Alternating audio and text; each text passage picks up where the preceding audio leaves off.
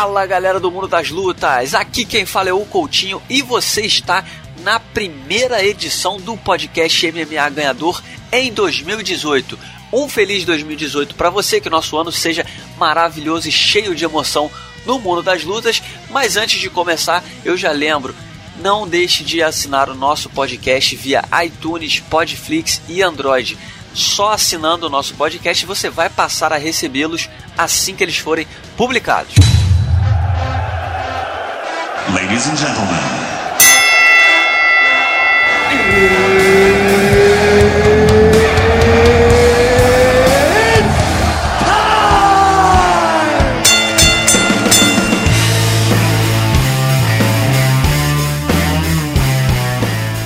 Galera do Mundo das Lutas, o convidado do primeiro podcast MMA ganhador da temporada 2018 é o Adriano Albuquerque, repórter do Combate.com e apresentador do Combate.com Debate e do programa Troca de Tapas.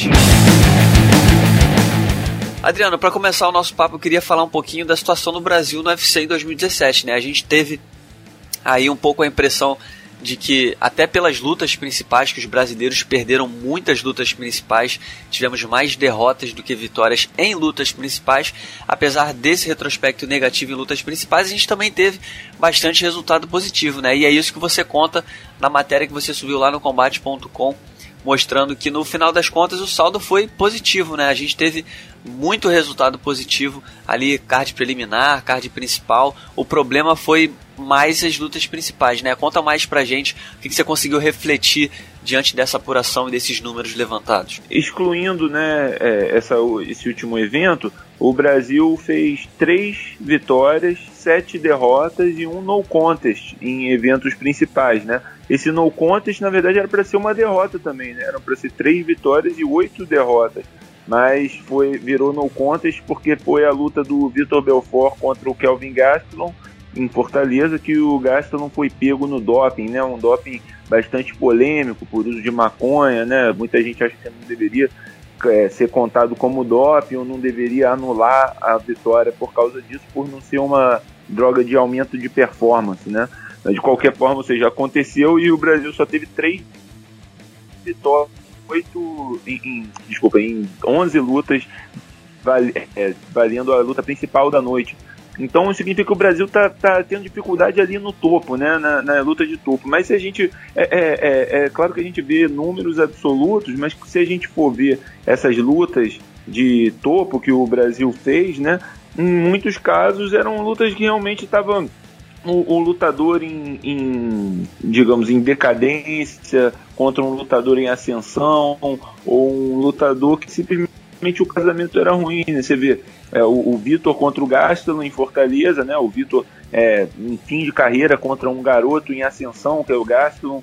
Você teve, a gente teve o Cigano contra o Miotite, que estão em, em é, é, também rumos diferentes na carreira, né? O Cigano descendo, né, já, já, é, já foi campeão, já é, e também estava parado há um tempo contra o Miotite, que está ali na crista da onda, no auge. É, a gente teve é, é, o Lioto perdendo para o Derek Brunson né, no, no UFC São Paulo, o Lioto parado há dois anos, também já, é, já na, na, parte posterior da carreira dele, contra um cara, o Brunson, que está ali no, no auge, né, no, ainda no auge dele, ainda buscando uma disputa de cinturão.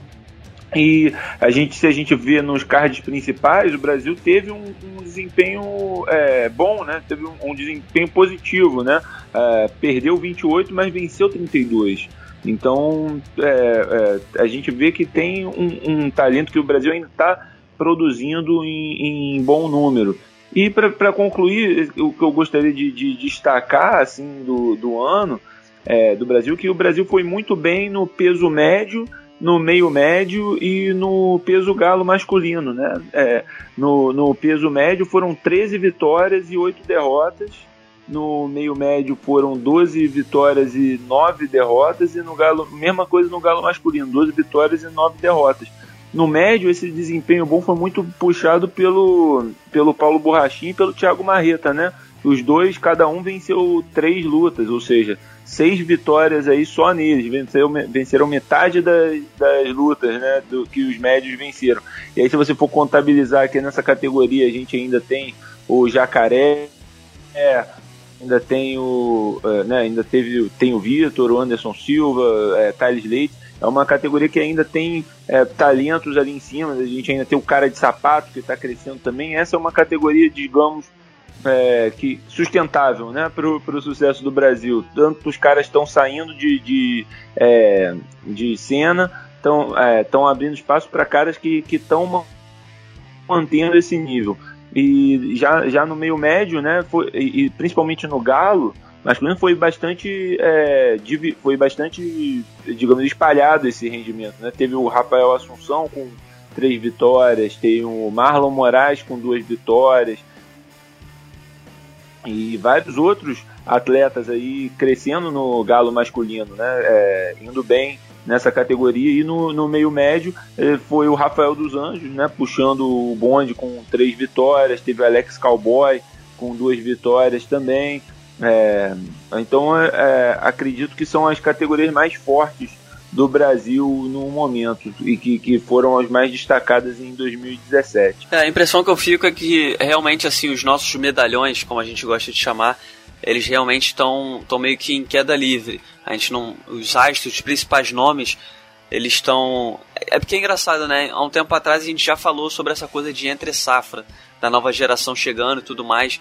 Eu nunca me convenci muito por isso, mas eu acho que agora dá uma conotação um pouco mais clara, porque realmente a gente, como pode ver pelo, pelas estatísticas, aqueles nomes que não são tão expressivos, não são tão falados, eles estão evoluindo e estão subindo.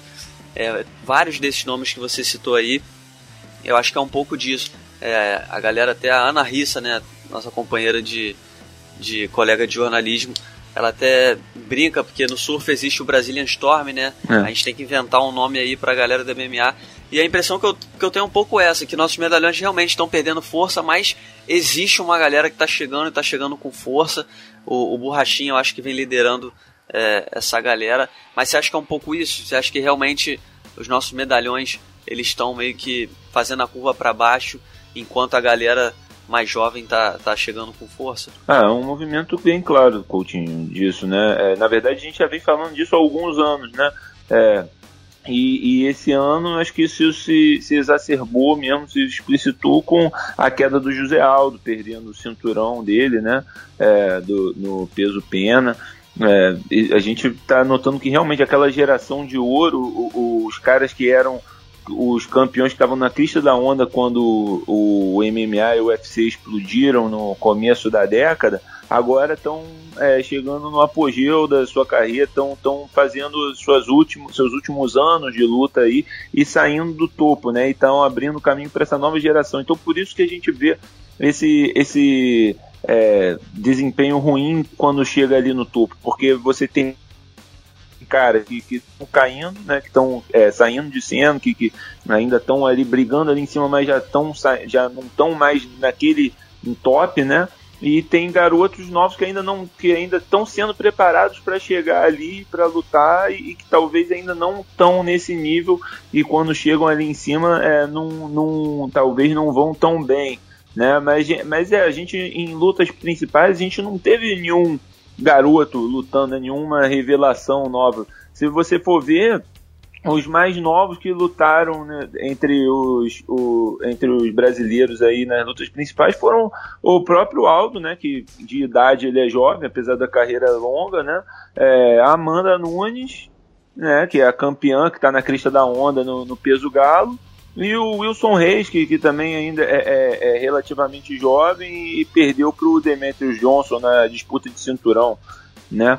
É, o resto era é, Rafael dos Anjos, que, que, tá, que tá ainda no auge dele, ainda está bem no, no, meio médio, né? Foi Verdun, que, que apesar de já estar tá na idade avançada, está com 40 anos, está conseguindo se manter ali em cima, né? E venceu uma luta esse ano, luta principal, né? Venceu o Marcin Tibura, elevou o número, o, o a, as estatísticas do peso pesado com duas vitórias e só uma derrota.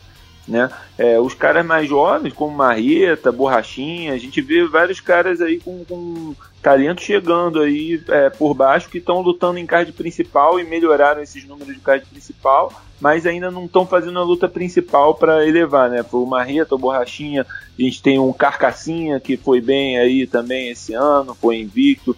A Jéssica Batistaca fez um co-evento principal já pelo título com a Joana. Ainda não estava, talvez, no ponto pronta para disputar o título. Né? Ela era, claro, a desafiante número um ali na, categoria. Mas você viu depois, quando ela venceu a Claudinha né, no, no Japão, como ela evoluiu né, de uma luta para outra, como ela ainda está evoluindo, ainda tem para evoluir e entregar né, melhores resultados aí em lutas principais no futuro. Então é isso, é, é, é, entre safra fica parecendo que, que pô, tá, tá horrível, que tá uma droga, porque na verdade entre safra é o que? É entre as duas safras, né? Uma safra vitoriosa que, tá, que veio e outra safra vitoriosa que está vindo. Então acredito que é, para 2018, 2019, a gente pode ainda ver muita coisa boa aí do Brasil e uma geração nova chegando lá em cima.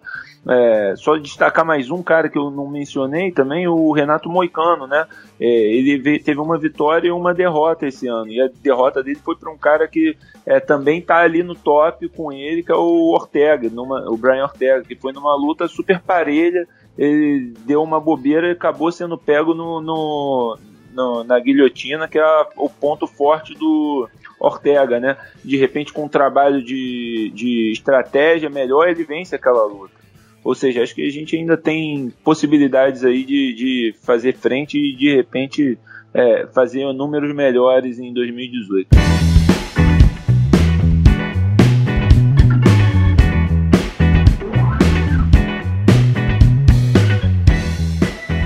Bom, Adriano, para a gente continuar então e fechar a conta aí sobre 2017, eu queria saber de você, qual foi, na sua opinião, talvez o momento mais decepcionante né, do, do, do MMA, do, do UFC, para você em si?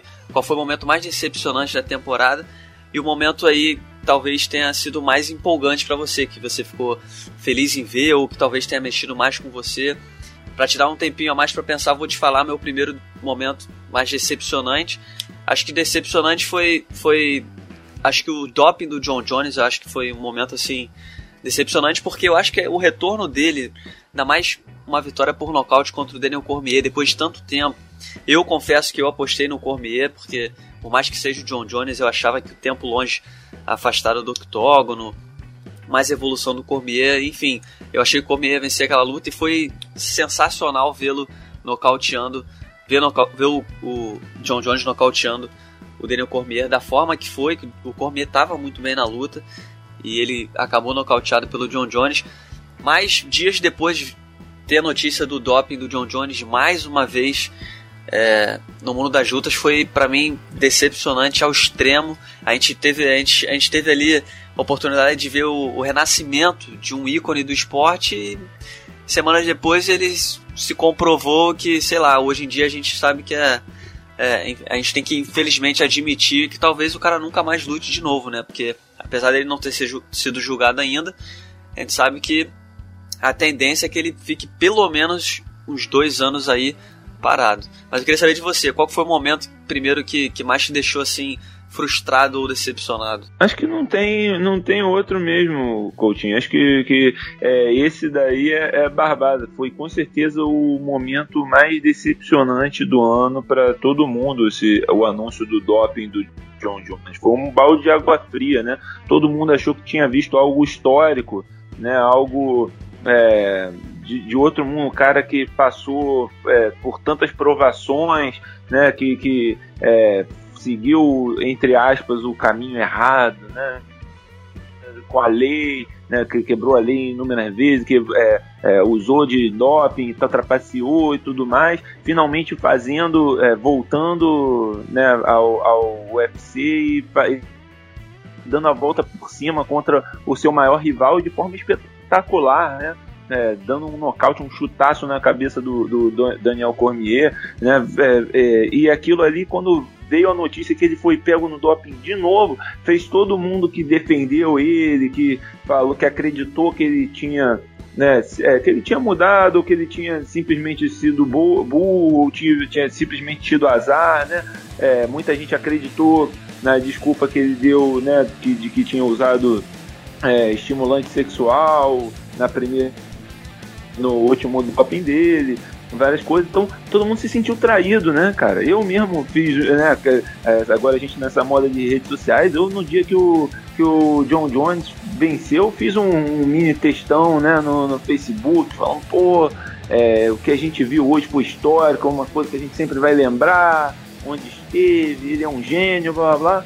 E aí acontece um negócio desse, né? É, então todo mundo se sentiu traído. Foi o momento de maior decepção, com certeza. Até mais, eu acho que do Anderson Silva, né? Quando que o Anderson Silva também foi flagrado, mas ele não tinha lutado uma semana antes e, e a gente tinha falado, puxa. É, olha tal, para depois né, cair na, na, por terra. Assim. A usada nos poupou, né, dessa decepção. É, um, um, pouco, né? Diminuiu um pouco o nível da decepção, assim, porque a decepção teve lá, né? É, então, assim, acho que, que esse foi.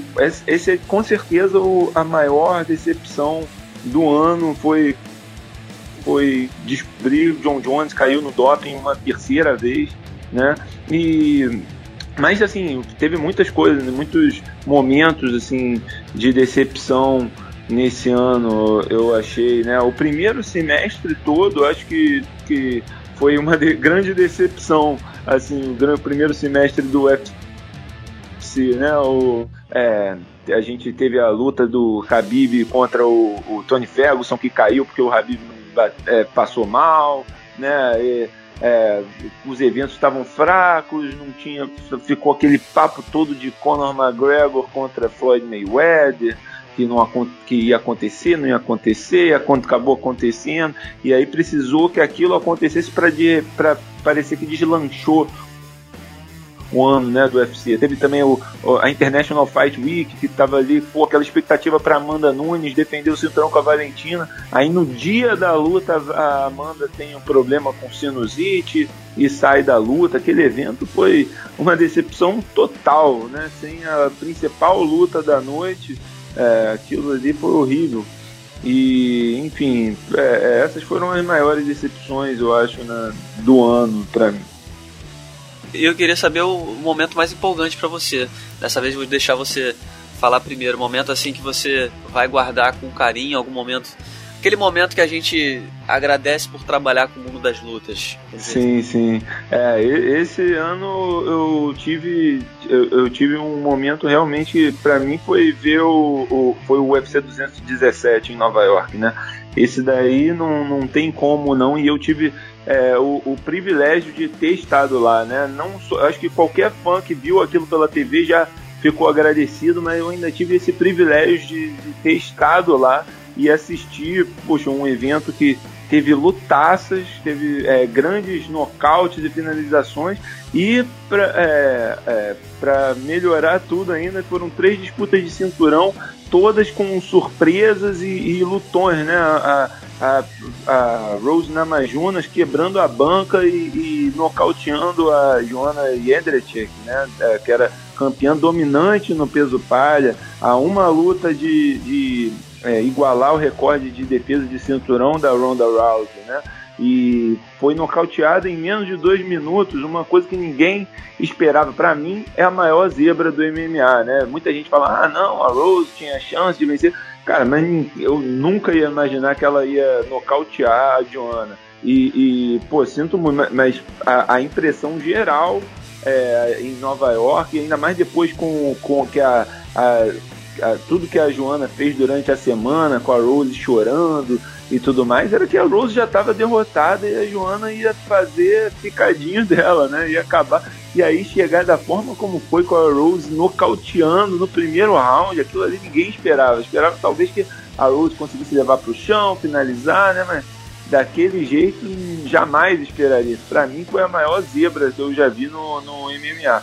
E aí depois um lutão entre o Cold Garbrandt e TJ Dillashaw, que já tinha toda aquela carga emocional, aquela história entre os dois, e você esperava talvez que o, o Garbrandt fosse nocautear e termina com o Dillashaw nocauteando e né, é, é, é uma história, assim, eu acho que o que é mais interessante do, do mundo das lutas, tanto quanto a, a, luta em si, né, são as histórias, né, que, que, que você tem, é, é um mundo muito rico, recheado em, em história, em história é, é, jornalisticamente, pra gente é muito legal, assim, poder co construir esses enredos, né, acompanhar os enredos entre si. E então toda a história da saída do TJ Dillashaw da Team Alpha Male, que era a equipe do Cody Garbrandt, e o Garbrandt comprando a briga, né, da equipe e levando aquilo durante a semana inteira, né, e chegar lá dentro da forma como foi, assim, foi muito simbólico, né, da, da, da, que a decisão do Dillashaw foi correta de, de sair da equipe. Não que a equipe seja ruim,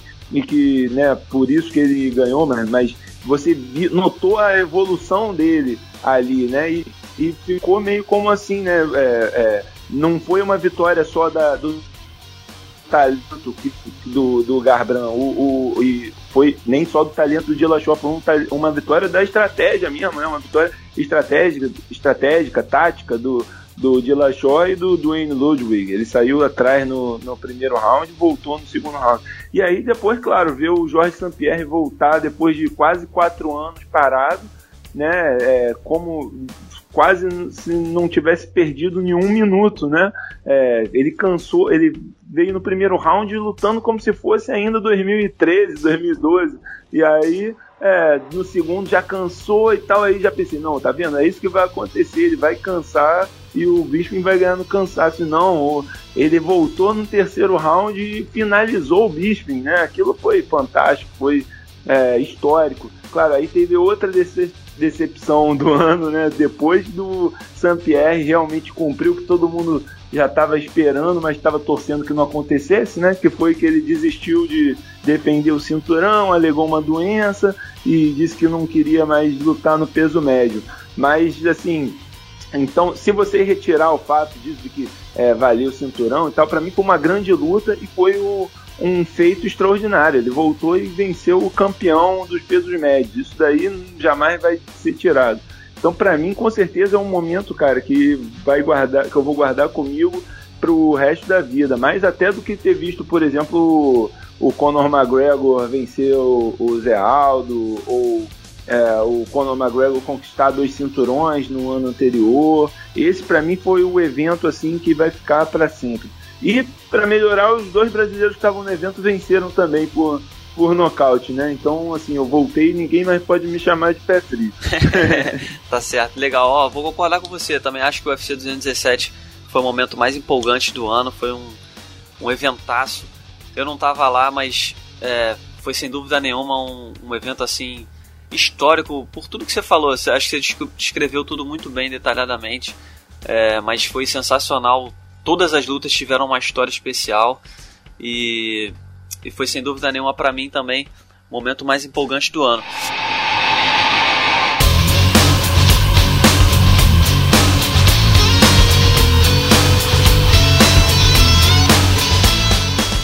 Agora, Adriano, para a gente ir finalizando, eu queria projetar um pouquinho mais, pegar um pouquinho de 2017, mas projetar 2018. É, a gente tem aí, a gente tem no, teve no final do ano agora o, as vitórias do Rafael dos Anjos e do Glover, né, que os colocaram numa, numa posição confortável na, na, no topo das suas categorias.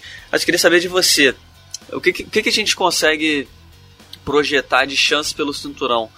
É, a gente, quem, quem que você acha que são os brasileiros mais próximos do cinturão? Eu acho aí que tem, tem Rafael dos Anjos, tem o Glover. O Verdun não está tão próximo assim, né? Mas nunca se sabe. O Borrachinha ainda vai chegar, ele ainda está no, no caminho dele. Mas enfim, queria saber de você. Você acha que, projetando 2018, você acha que a gente vai conseguir ver algum desses nomes como cinturão? Bom, é, eu acredito que o Rafael dos Anjos, desses nomes que você mencionou, é o mais realista, né? Ele está realmente na boca para disputa do cinturão. É, né, foi feita a, a, a declaração né, aberta entre aspas, a promessa do Dana White de que o vencedor entre o Rafael dos Anjos e o Rob Lawler seria o próximo desafiante ao cinturão do Tyron Woodley. Então, ou seja, ele, ele teoricamente é o próximo desafiante, né? A não ser que né, a operação aí que o Tyron Woodley passou recentemente no ombro é, significa que ele vai ficar muito tempo e o UFC queira forçar alguém a enfrentar ao, ao Rafael dos Anjos enfrentar antes e tal, como fez já com Demian Maia, por exemplo, né? O que eu, eu não. Eu, por hora, acredito que isso não vai acontecer. Parece que o UFC é, tem mais cuidado com o Rafael dos Anjos, com a carreira dele, do que com o, do, com o Demian, né? Parece, não sei, talvez por ele já ter sido campeão, ter, talvez ter demonstrado algum retorno, por ser um, um lutador em pé, né? Não sei, né? Estamos só especulando. Parece que o UFC não, não vai forçar o, o Rafael a passar pelas mesmas provações do que o, que o Damian teve que passar. Então acho que ele já comprovou, com certeza, sem, sem sombra de dúvida, que é merecedor dessa disputa de cinturão e tem boas possibilidades de vencer o Tyron Woodley, ainda mais um Tyron Woodley que vai estar tá vindo de cirurgia, né? Talvez tendo que se reacostumar aí com, com o ombro, né? Saindo de fisioterapia, pode, pode ser uma boa. O Glover, eu não vejo ele é, vencendo nem o, o Cormier, nem o, o Volcão Oesdemir, né? É, mas é, acredito que ele pode ter essa chance sim. Né? Ele ele tem que continuar evoluindo e, e, enfrentar um, um bom. De repente vencer o Manu, o Jimmy Manua aí, né? E, e de repente ele consegue aí um, um title shot. Mas é, é, ele e tanto ele quanto o Verdun são caras que, como, como a gente tinha falado antes, estão já na, já na parte é, final da carreira deles, né? O Verdun está muito bem, está vencendo muitas lutas, e acredito que ele já merecia até ter um, o title shot também. Aí, mas como ainda vamos ter o Francis Enganu contra o Steve Miocic, né? E o Caim Velasquez está voltando também. Acredito que o UFC vai é, querer colocar o Verdun aí para fazer mais uma luta, de repente até contra o, o Velasquez. E aí, numa luta aí contra o, o, numa revanche contra o Miocic e contra o Enganu, vai depender de quão é, de quão boa foi a estratégia do Verdun e o quanto ele conseguia aplicá-la, né? É, ele contra o Miotite, ele parecia que estava bem, até ele né, dar aquela loucura lá e atacar e, e tomar o cruzado no, na, na, resposta. Então ele teria boas chances contra o Miotite, contra o Enganu. A gente ainda não viu, né, se o Enganu, é, como que o Enganu se sai embaixo e ninguém conseguiu colocar ele ainda para baixo, né? Então é, é, ainda é uma incógnita. É, não sei como seria aí para o Verdun, mas é, não creio que ele seja o favorito contra o contra o Enganu. Se desses três assim, eu apostaria mais no Rafael dos Anjos. E de outros caras que, que, né, que podem pintar aí, acho que o Marlon Moraes vem bem, está numa grande fase. O Rafael Assunção merece um title shot, né, apesar de né, a gente sabia que é, o peso galo é uma das categorias mais duras aí da, da, do UFC, então não sei o que, que, que pode vir para ele, ele merece, mas vamos ver.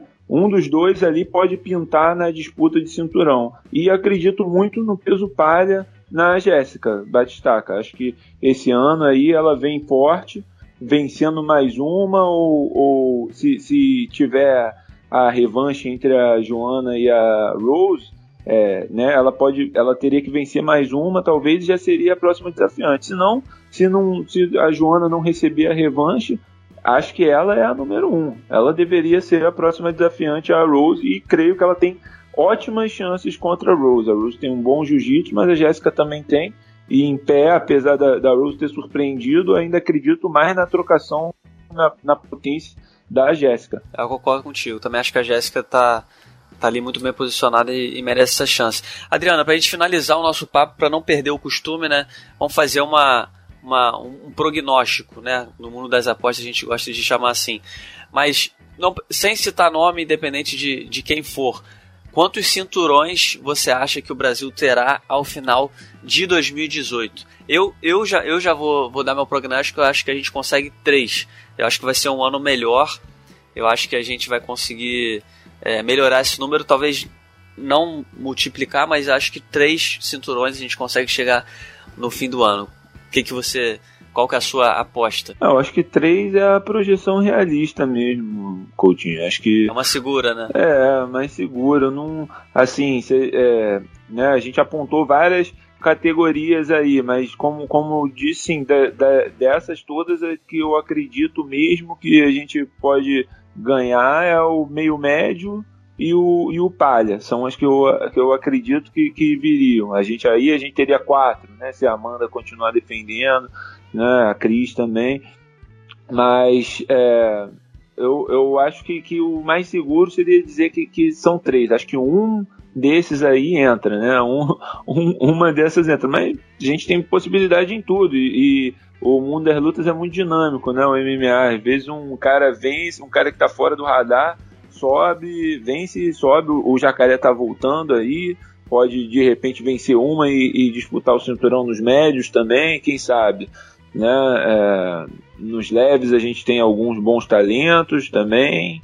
No, no Pena, né? É, apesar das duas derrotas aí pro Holloway, o Aldo nunca é carta fora do baralho, né? Só o Holloway perder que o Aldo tá de volta ali no, no baralho, né?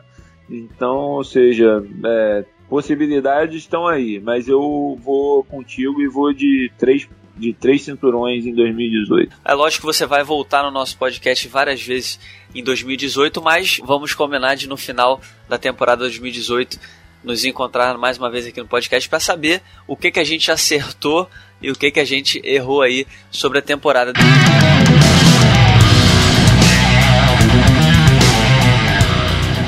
Adriano, queria te agradecer muitíssimo mais uma vez.